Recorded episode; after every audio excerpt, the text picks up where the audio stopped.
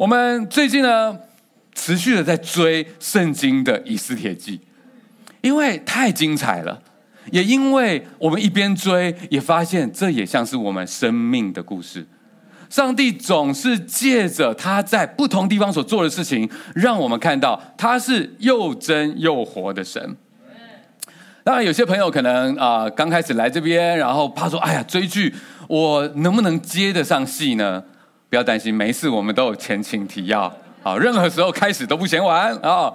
这是一个在波斯帝国的啊一个故事哈，在波斯帝国的权力核心当中，其实有一个坏人，权力熏心，老谋深算啊！这个得宠的大臣叫做哈曼，他用一笔国这个捐款哈，说要捐给国库很大的一笔钱，要换得国王叫做亚哈水鲁王。可以无条件支持他有一个种族灭绝的计划。那他得到同意之后呢，他就代表王下令，一年之后的某日，就是境内的犹太人被赶尽杀绝的日子。而王后叫做以斯帖，她正好就是犹太人的身份呐。只是这样子的一个身份背景，没有太多的人知道，他也非常的低调。在呃一个从小抚养他长大的这个亲亲人叫做莫迪改的提醒之下，他明白了，只有他自己的这个身份有机会去改变国王的心意，所以他不能够再沉默下去了。只是他自己也很久没有被国王召见了啊，而擅自去见王是个死罪，除非国王愿意伸出金杖来赦免他。于是，以斯帖决定要请这个身边的犹太人、首都里面的犹太人跟他一起禁食祷告三天，然后他就要冒死一搏。到底以斯帖能不能够见到王呢？到底他能不能够活着跟王提出请求呢？这就是我们今天要来看的内容。在我们进入今天内容之前，先一起低头祷告吧。我要全能神，我们谢谢你，你是一个。说故事的神，你是一个发生故事的神，因为你跟我们每一个人生命有关。主，我求你亲自对我们说话，好让我们不管是高是低，不管我们是什么样的背景，主，我们知道你都在乎。你会在今天的讯息当中对我们说出我们所需要听的话。谢谢你，祷告奉主耶稣名求，阿门。好，那我们就来进入今天的故事，从第五章的第一节，我们来念第一节，请。在以斯帖进食的第三天，他穿上王后的礼服进王宫，站在王宫的内院，面对着王宝座的殿。王正坐在宝座上，面朝殿门。哇！经过三天的进食祷告之后呢，以斯帖他显然是准备好了，他可能有了一些大致的对策，更重要的是，他有了信念来面对接下来发生的各种可能。其实就很像是耶稣在准备上十字架之前，带着门徒到客西马尼园去祷告。经过三轮非常迫切的这个祷告之后呢，他准备好了。耶稣说：“时候到了，起来，我们走吧。”也像是保罗，使徒保罗他所说的：“我们若活着，是为主而活；若死了，是为主而死。所以，我们或活或死，总是主的人啊。”如果你的眼前要面对的是很困难的战役呀，其实更需要有信念来面对。不论是任何的结果，自己都可以很清楚，我到底是为何而战，心里面都会有内心的平安。而以斯帖呢，他在进食祷告的时候，他可能跟王宫外面的犹太人一样，都穿上粗麻布的衣服，而现在他上阵了。穿麻衣是不能进宫的，所以他换上了正式的礼服，代表他王后的身份，进到王宫里面去朝见国王。我们看到他所进去的地方是国王听政的殿，是办公的地方。国王呢，就坐在宝座上，可以跟大臣们开会。但是往前看到殿外的这个内院，哎，王后以斯帖居然在那边。这就有点像这个忙于办公的老公，哇，已经一个月忙到没办法回家了。忽然看到老婆出现在会客室，哇，这时候是什么样的感觉呢？啊，当然我们跟国王不一样了啊。这个在这个情境里面，可能王后是很紧张的，但在我们平常生活当中，老公这么久没回家，老婆忽然出现，是老公比较紧张啊，有点不一样，有点不一样啊。那所以这个忽然看见，哎呦，以斯帖怎么出现在这里？到底对国王来说是个惊喜呢，还是个惊吓呢？他到底是会按照规定杀了擅自见王的王后，还是会伸出金杖来赦免他呢？国王三十天没有召见王后了，是王后已经失宠了，还是只是刚好工作太忙呢？让我们继续看下去，请。王看见王后以斯帖站在外面，心生爱怜，就伸出了金杖。于是以斯帖走向前去，摸了杖头。王问他：“王后以斯帖啊，有什么事吗？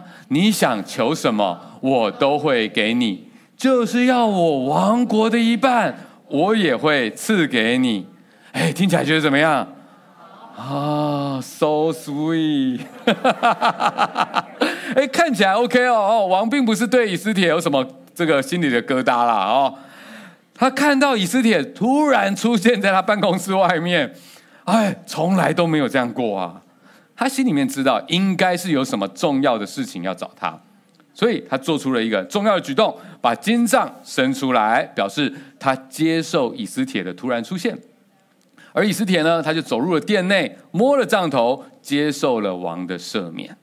然后王提出了这个问题，显示他非常的关心，非常的在乎，到底是发生了什么样的事情呢？也表示他愿意，非常的愿意帮助以斯帖。他愿意到什么样的程度呢？把他王国的一半都赐给你。各位，这是一个通用的俗语啦，不能够照字面的意思来看，只能够是表明说王很乐意答应王后的要求，这就好像是说我愿意把天上的星星摘下给你这样子啊，会不会真的去摘？不会嘛，哦，就是一种很愿意的感觉。你说哈，这个比喻太浪漫了，那我们就抬一点。蒙阿波亚嘎基，也是同样的意思啦。哦，这是一种形容，表示我很愿意帮你这样。那王都说到这样了，是不是以斯帖要把握机会，在这个时候赶快把他的需求提出来呢？我们继续看下去，请以斯帖回答：我若蒙陛下的恩宠，请陛下和哈曼今晚光临我专程准备的宴席。王吩咐人召哈曼立刻来，好一起赴以斯帖的宴席。于是王和哈曼一起赴宴。哇，没想到以斯帖他并不打算在朝廷当场说出他的心事。毕竟这个场合啊，应该还有别人。他很可能也不知道王他真正的心情是怎么样，更何况可能大家还在开会。不可控制的因素太多了，所以我们知道以斯帖他虽然很勇敢的往前进一步，可是他还是很懂得分寸，也很有智慧的。以斯帖他只提出了一个邀约，要邀请王跟哈曼，一个是有权力改变命令的人，一个是这个种族灭绝的这个政策的背后主使，来邀请来邀请他们参加他的这个宴席。哈曼当时呢，显然并不在场啦，哦，所以呢，国王就要吩咐人去邀请哈曼赴宴，而以斯帖呢，则是赶快回去继续准备这个特别的晚宴。那我们再来看看晚宴的当场发生了什么事情，请。喝酒的时候，王又问以斯帖：“你想求什么，我都会给你，就是王国的一半，我也愿意给你。”以斯帖说：“要是我得陛下的恩宠。”准我的请求，请王跟哈曼明天再光临我专程为你们准备的宴席。那时候我就告诉王我有什么请求啊。这个显然是宴会已经进行到一半了，大家哇，其实喝得蛮开心。然后王就觉得，哎，到底是怎么样？哈，关心还是再问一下。但是我们可以了解一下哦，其实波斯人他们的宴会呢，真的是很厉害的，不是一般家常菜啊。波斯王族喜欢夸张的宴会是出了名的。历史学者的考究发现，典型的波斯宴会，至少要包含整只的牲口，像是牛、羊、鸵鸟、骆驼、驴子，哦，蛮特别，有些是在这个这个中亚才会发发这个看到的啊、哦。波斯人呢还很爱甜品，有些人说啊，那我是波斯人吗？喜欢喝大量的酒，在宴会当中呢，还有乐手跟服务生。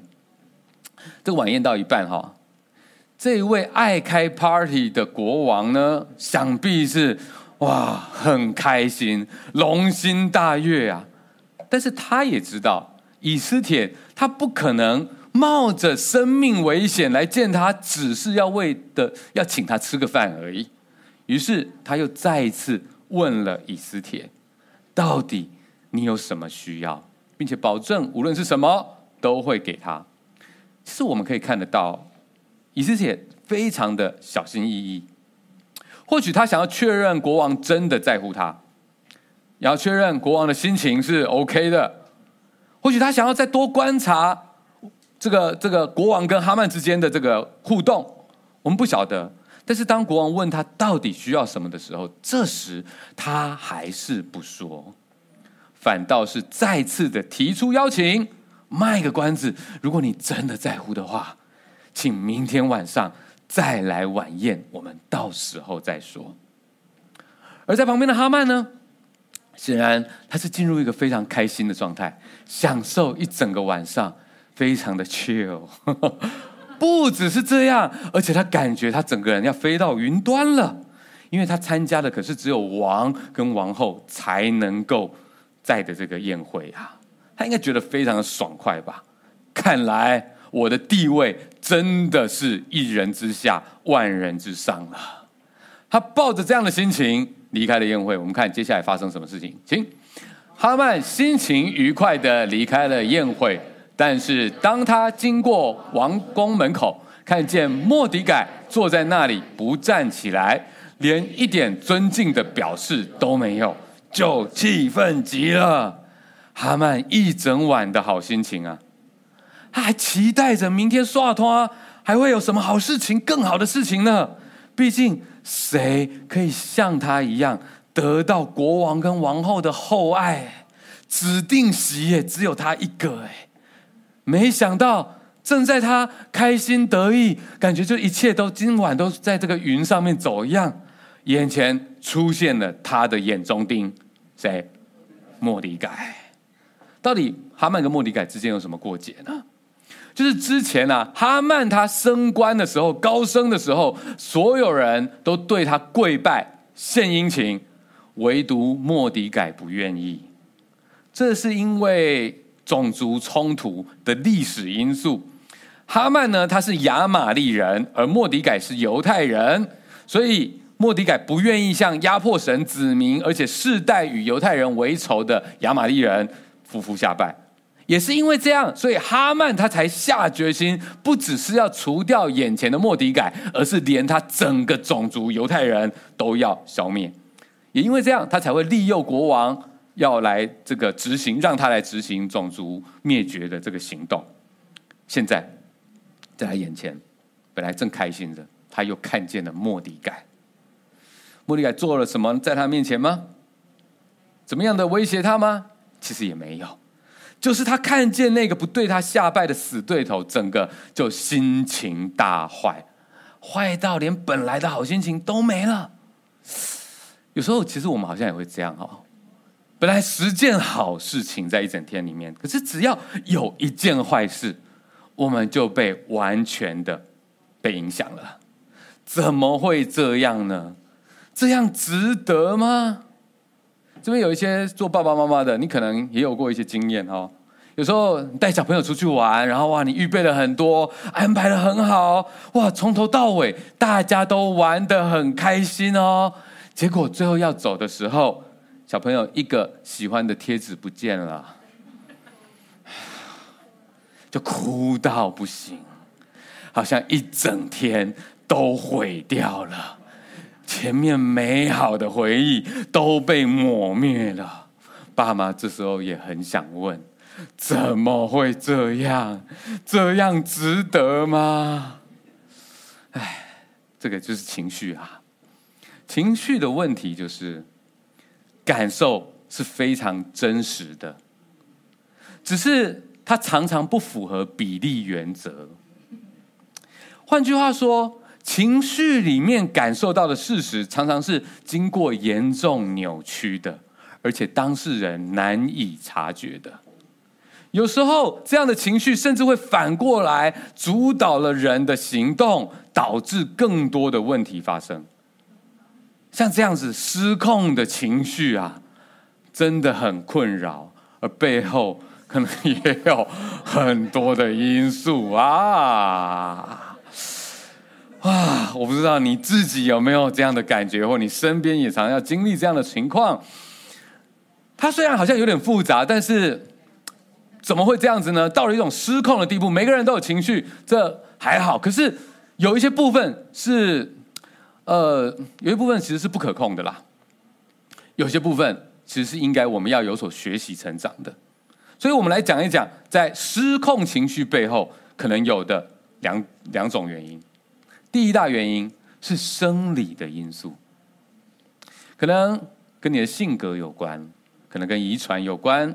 有一些人的情绪就比其他人还要更加的敏感、丰富。性格的特质呢，其实没有绝对的好坏。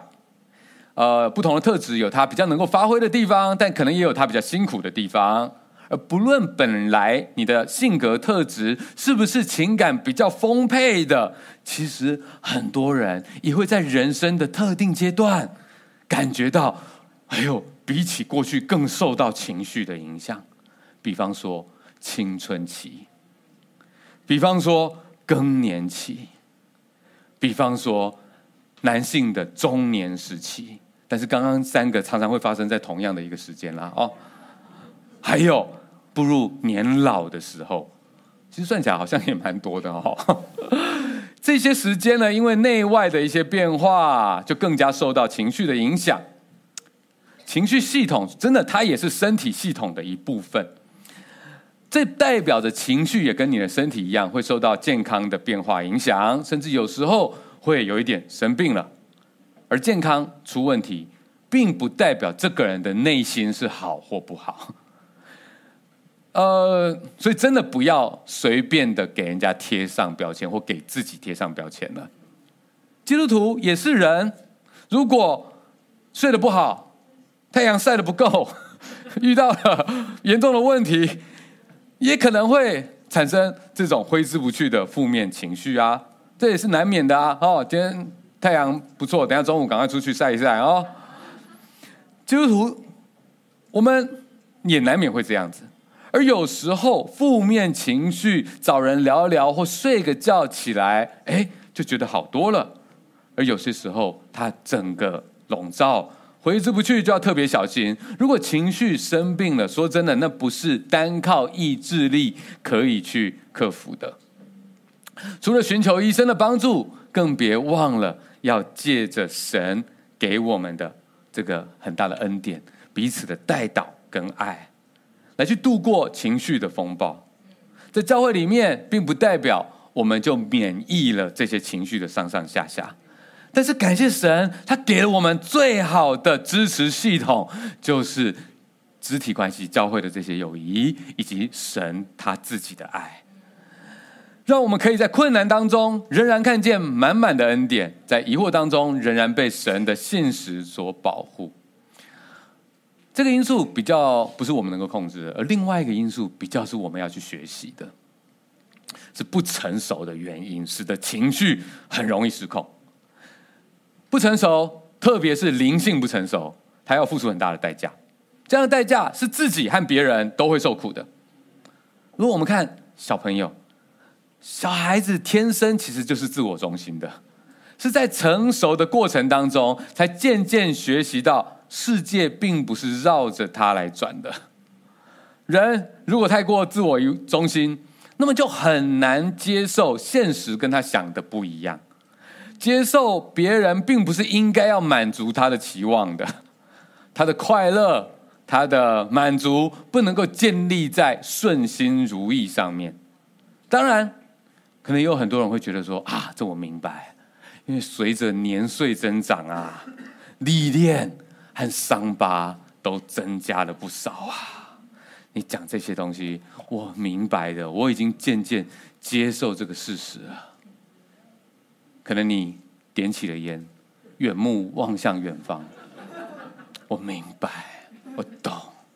我要说一下哈，变得世故不代表变得成熟啊，这是两件事情啊。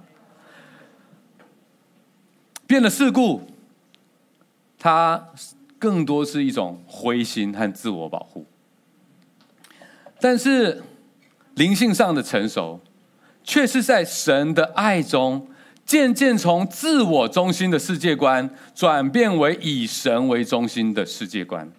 渐渐的，从大家都应该要听我的话，变成我更愿意听神的话；渐渐的，从我要得到满足才会快乐，变成以神的旨意能够得到满足为乐。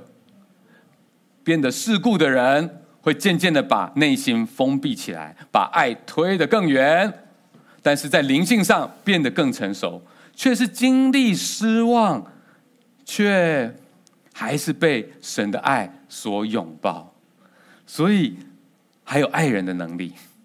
这就像是圣经在哥林多前书所讲的，同样的一种情绪，可是，在人的角度跟神的角度，却会有不同的结果。他说：“因为依着神的意思忧愁，就生出没有后悔的懊悔来，以致得救；但世俗的忧愁却是叫人死。”情绪是很真实的，第一的反应本身并没有什么对错。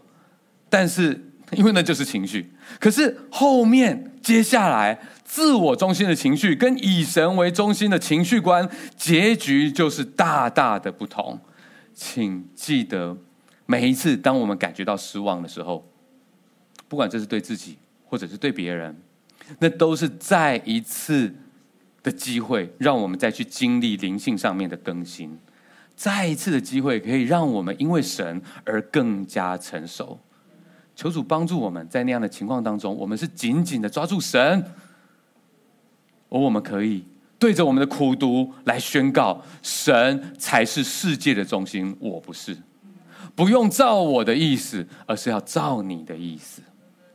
所以，我们回到哈曼的情况，你觉得哈曼的痛苦比较是因为生理的因素，还是因为不成熟的因素呢？到底哈曼他有没有生理上面的因素？圣经上没说，我也不知道。但是我们可以确定的是，他现在是眼睛长在头顶上啊，觉得自己不可一世的啊。如果有人不顺着他的意，他就要怒火中烧，被心中的苦毒捆绑。就算对方没有要害他的意思，他却痛苦到要杀人家全家。哈曼。他本来开开心心的获邀来参加这个王后所设的宴会，满心喜这个喜悦，可是却因为恼恨莫底改而心情崩坏。他都下令要灭掉所有的犹太人了耶！他看到莫底改这个即将熄灭的熄灭的蜡烛，一只脚已经踏踏进坟墓里面的人了，他自己却还是痛苦不堪呢。从这样我们就知道，这已经不是莫底改能够怎么样的问题了。当苦毒跟怨恨在心中萌芽生长，便会对生命蚕食鲸吞。如果我们单听到某个人的名字，我们就心中无名火就升起来了，那真的小心不要落入苦毒的试探。赶快跟神祷告，让我们把所有的情绪都对神说。也重新去相信公义是在神那边，该怎么样就交给神。我们真的要求神来保守我们的内心，需要的时候也让身边的弟兄姐妹来帮助我们，一起来打属灵的仗。不要让这些怨恨苦毒在心中萌芽，不要为恶所胜，反而是靠主以善来胜恶。那我们就继续来看一看哈曼，他接着回到家发生了什么事情，请。但是他压住自己的怒气，回到家里，然后请朋友们到他家来，也叫他妻子细利斯出来。哈曼向他们炫耀自己的富有和众多的儿女，又提到王怎样提升他的地位，使他高过所有的大臣和官员。哈曼又说：“不但这样，王后以斯帖还专为王和我举行了一个宴会，而且请我们明天再去呢。可是每当我看见那个犹太人莫迪改坐在王宫门口，我就觉得这一切对我毫无意义。有没有那么夸张？幼稚鬼，对不对？”你真是觉得，当幼稚鬼又在高位的时候，哇，这个世界真的是要付出很大的代价。我说哈曼，我说哈曼啊。好，我们每个人心中可能都有一个哈曼啊。哈曼呢，他一肚子火，啊、好不容易忍到家里面，再也受不了了，还一定要找人来讲一讲。他找了朋友来家里。还有老婆也叫出来，这个高高低低的一天，对哈曼来说有太多可以拿出来讲的。我们可以观察一下哦，哈曼他是怎么样来平复他所遇到的挫折感呢？你会发现，这个人呢，他算是行动派的人。如果发生冲突，他一定是会反击的那一方，而不是逃避的那一方。他之前有人。不对他下拜，他就要杀人家全家，对不对？马上有行动。今天他又遇到了不开心，遇到了挫折，他回去马上就采取了行动哦。他没有躲在房间里面生闷气哦，在那边 为什么会这样？他没有这样，马上行动，马上把人找来。你可以想想，那些马上可以叫来的人，应该是他的鼓掌部队啊，很知道怎么讨好他啊。我猜他们应该也不是第一次被哈曼叫来。还听类似的话题了，很快的，他们就回应了哈曼的召集令。哎，晚宴之后才忽然约的，然后马上人就来了耶。这深夜场，鼓掌部队根本就是随传随到。哎，可能他们紧急被叫过来啊、哦。那个时代也不是用赖这样传来，还要派人去叫啊，干嘛的？就这么麻烦，对不对？啊，紧急被叫来，可能一开始准备要睡了啊。到底发生什么事情？多严重的大事？结果他们在场都听到了些什么？主要两件事情啦，但是内内容的主题都一样，就是我很重要，就是哈曼今晚的主题。他讲了主要讲两件事情啊，第一件事情就是再一次的把他的财富，包含他众多的儿女，都拿出来说嘴炫耀一番。他还要再讲哇，他的事业是多么的发达，在官场上面没有人能够超越他。到底是谁需要听这些啦？他的妻子，他的这些朋友，我觉得他们应该听很多遍。你可能可能家族里面或朋友里面也有像这样子的人，一开口又要来讲那些的，你一听到就觉得，又开始了，很想要去喝水或上厕所，对不对？然后就不要回来。可是他们不行啊，哈曼可是个大官啊，他们就要坐在那边讲啊，Come on，Come on，这样子啊。啊，真的很辛苦，又再被逼着再听一遍，所以到底是谁要听？我想哈曼是讲给自己听的，是哈曼他自己需要的，透过我真的好棒棒的声明来疗愈一下自己的挫折感。我想真的是这样，所有的刻意炫耀的背后，都藏着内在的缺乏。因为一个内在丰富的人，他可以分享，但是他不会想要，不会觉得需要去做这样的炫耀。不过这次哈曼的炫耀呢，其实还算有点新故事哦，刚刚才发生的新故事哦，就是刚刚才举行的这个 VVIP 晚宴，给超级超级重要人的晚宴，哦，这可是王后亲自邀约。只有国王跟哈曼指定参加，这是尊爵专属的晚宴呐！而且不只有一场哦，居然还是连续两天的特别安排。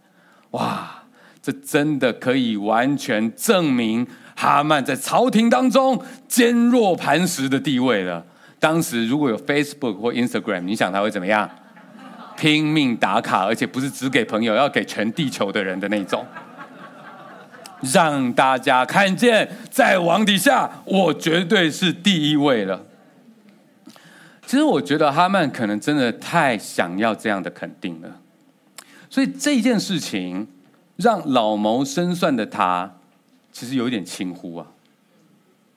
他没有怀疑为什么王后有重要的话要冒着死罪的危险擅自见王，却还要等到明天再说，那才是这两场晚宴的主因吧。而且那一件事情肯定是跟他有关系，才会指定他也要参加这一个晚宴吧？王后怎么可能只是为了要给他好棒棒晚宴而冒死见王呢？这不太合理吧？而哈曼为什么看不出来这当中的疑点呢？很有可能王后也隐藏得很好。在整个晚宴的互动过程当中，并没有表现出对哈曼的敌意，反倒是做了所有该做的事情，让宴会非常的成功。而更重要的，我想是哈曼他自己心里面的那个破洞，那个缺口，他想要证明我很重要的那个洞，让他心甘情愿的相信这一切一定是因为我真的很重要，所以才有这两场的晚宴。这一个观点太诱人了，他太需要了，他太开心了，所以他甘愿自己欺骗自己，相信这一个更甜美的故事。所以其实没有人欺骗他，是他甘愿欺骗了自己。所有可以证明他很重要的单，他都愿意买。其实这好像也是顶层市场的消费心理学，对不对？OK，？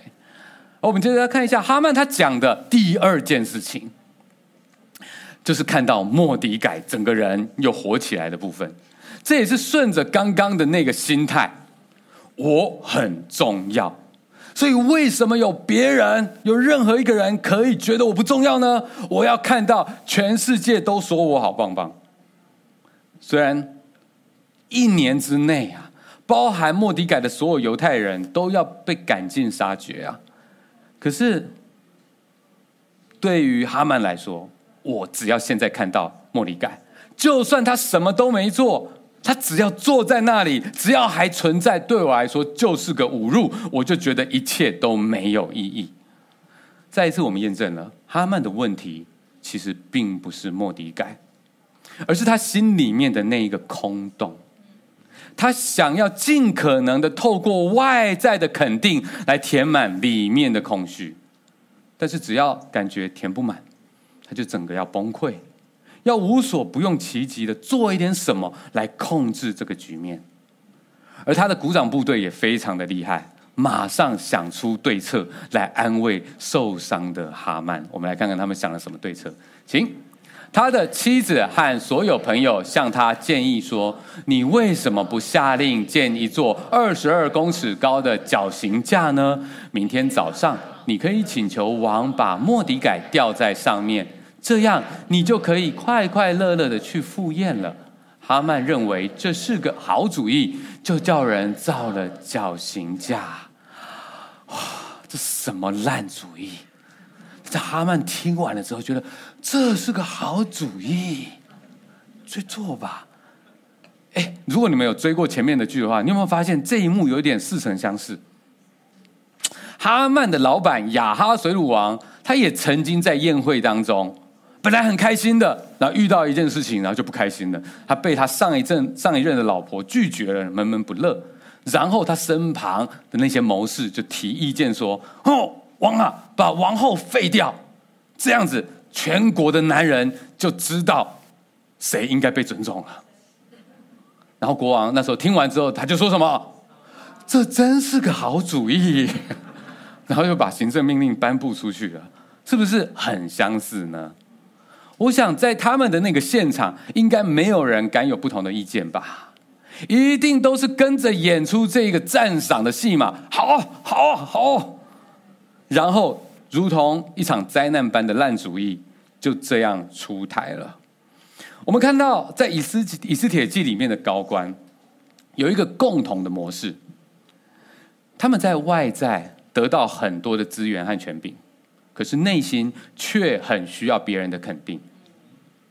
一个没有安全感的领袖，身边很容易聚集一些很懂得讨好他的权贵，说些他喜欢听的话，来换得自己想要的东西。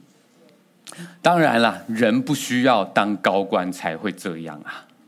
上从政治圈，下到小圈圈，都是同样的模式。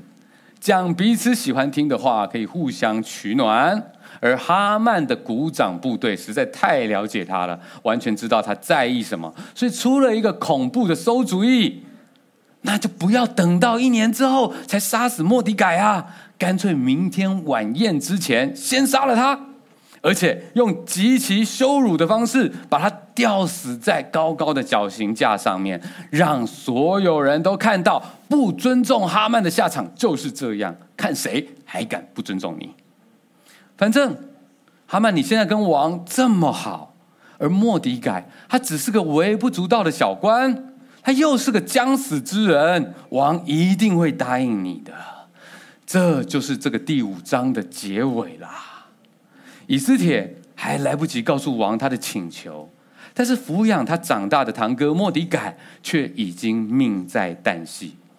故事先讲到这边，我们最后好好的来思索一下，在这一章里面影响整个故事走向的一个关键因素，也就是关于我很重要的这一个心理需求。觉得我很重要，可以吗？每个人其实心里面都希望感觉到自己的生命是有价值的吧，可以活着有存在感，可以得到别人的尊重，所以有这样的心理需求，希望感觉到我很重要，本身并没有错。问题是这样的感受是如何得到的呢？如果你问哈曼，哈曼他会告诉你怎么样得到我很重要的感觉呢？他会说要累积财富。要有权利，要得上位，要跟有地位的人在一起，要得到人的肯定与掌声，要有人崇拜你，要看到你讨厌的人付出代价。哈曼的确靠这些方法得到过我很重要的感觉，只是呢，这样子得到的感觉并不是很稳固。倘若供应他觉得自己重要的这些来源发生了变化，很明显他就变得非常焦虑，而且这样子我很重要的价值感，这样子得到的的这种价值感，它不是来自于里面的，来自于真的被爱，真的被打从心里面尊敬，这样子的，他所得到的东西不是内在价值，而是。自己能够在外面的市场来交换点什么的市场价值，也就是说，我可以拥有一些东西来操控别人什么，别人又可以来找我，让我可以换得你要的一些什么。从古至今，用哈曼的方法来增添自己重要性的人非常的多，但是这样子的人一旦失去了地位、资源，或者他过世了之后，就会发现交换价值一旦没有。就不会有人真的把他放在心里，觉得他们重要了。所以，如果要知道什么才是真正的很重要的人，那么我们应该衡量的是，一个人他在世的时候，不管他有没有地位，都深刻着牵动身边人的心。只要跟他接触过的人，都会发自内心的产生改变。就算他不在世了。都还会有很多人持续着想要谈论他、爱慕他，甚至跟随他。在整个人类历史里面，也算是有一些像这样子的人，但只有一个是毫无疑问的第一名。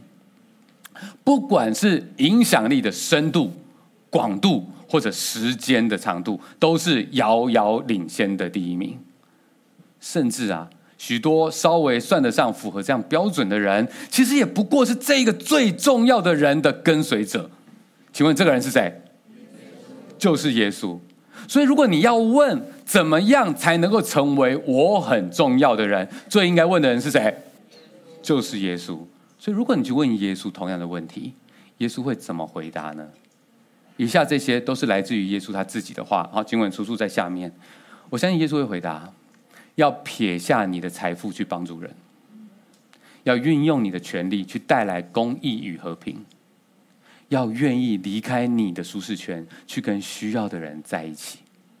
不要求人的称赞，而去做神的器皿就好。要去爱那些你不喜欢的人。这跟哈曼的答案完全相反，因为耶稣是要你先去做别人的重要他人。因为耶稣说，你想要别人怎么待你，你就要先这样子去对他。只是你可能会说，哇，这好棒，可是我觉得好难呐，因为我的内在也缺乏力量啊，我怎么有办法成为别人的重要他人呢？我还希望别人先这样子对我呢。我懂。因为你所没有的东西，你没有办法去给别人的。神也完全明白的，这就是为什么神让耶稣他来到这个世界上，他不仅仅是亲身示范如何成为别人的重要他人，他更是要先成为你我的那一个心中最重要的他人。哈曼，他是巴不得。可以把他看不顺眼的人马上挂在木架上面，但耶稣却是自愿去爱他的仇敌，让他们把自己挂在十字架上。耶稣要我们知道，在我们任何人证明自己值得被爱之前，神已经先爱我们了。所以在罗马书里面说，为一人死是少有的，为人人死或者有敢做的，唯有基督在我们还做罪人的时候为我们死，神的爱就在此向我们显明了。在你怀疑自己能不能够被爱，值不值得被爱的时候，闭上眼睛，借着信心接受这个上帝已经发生的事情。在你证明任何事情之前，上帝已经先向你证明，而且已经完成的事实，就是耶稣他已经为你付出生命的代价来爱你了。当我们的地位产生变化的时候，也许是我们名片上面引以为荣的、引以为傲的那个头衔不见了，也许是过去会送礼的人不再来了。可能我们觉得好像自己不再重要的时候，神说：“你已经有了新的地位了，而且是永远不动摇的地位，就是因为耶稣为你在十字架上完成的拯救，使你成为他的儿女了。在地上，你的地位会变化。”一定会的，但是在永恒里面，当你成为基督徒的时候，你就被宣告进入神的国度，成为他的儿女。从此再也没有什么可以把你与基督的爱隔绝，没有人能够夺走你在主里面稳固的身份。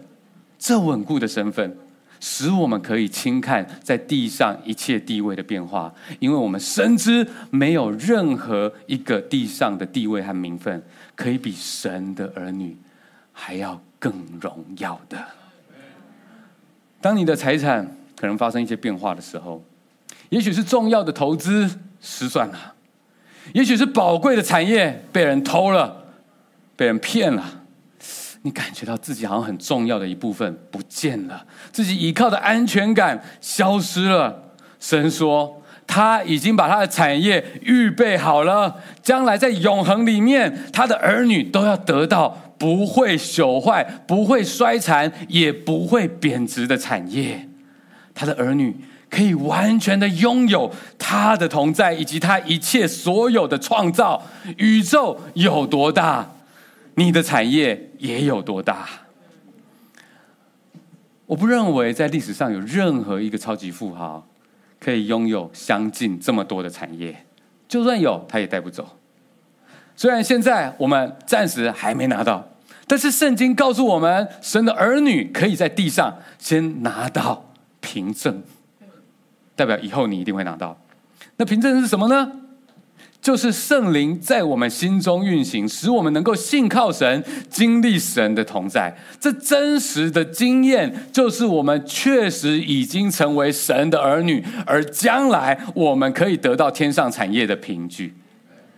想想看，如果有一个孩子，他的老爸是超级超级富豪，而且已经准备好要把他所有的产业都过户给他的孩子了。而这个孩子，他可能还小，然后他为了他手上仅有的十块钱掉到水沟里面了，哦，失落不已。你会对这个孩子说什么？不要再看那个臭水沟了，抬头看看爱你的富爸爸吧，那才是你珍贵的资产，那才是你富足的来源。所以，没有神的人，地位难免会感觉到是空虚的。而在主里面的人，你很宝贵啊！我们能够成为神的儿女，是耶稣基督用重价买来的，是用他的生命换来的。而我们所需要做的，只是借着信心来领受神给我们的好消息。这时候，我们的内在、内心深处就拥有在主里面坚固的安全感，让我们不需要再去证明我很重要了。反倒是。我们因为已经获得了那本来我们不配得的重要的资产和地位，而且知道那不是我们可以靠自己的努力换来的，反而是白白得来的，所以我们会想要把我们所拥有的去跟别人分享，想要把我们心中那个重要他人也分享出去，让别人知道，如果有一天。你也真的觉得我可以成为你生命当中的那个重要他他人？那不是因为我很厉害，不是因为我本来拥有了什么，反倒是因为我的生命先被那一位真正重要的他人先被他对这样子对待了。以斯铁记到目前为止，虽然我们暂时还没有看到胜利，但是神的儿女做事情不凭着眼见，而是凭着信心。让我们可以继续耐心的等待神的作为，而下一集呢，关键的第二天就要来临了。到底莫迪改会不会被挂在绞刑台上呢？以斯帖他还来得及在第二场的宴会当中跟国王报告一切吗？还有办法扭转情势吗？一定要锁定下一集。但是现在我们要做的事情是开开心心的站起来，来敬拜这位爱我们的神。Amen。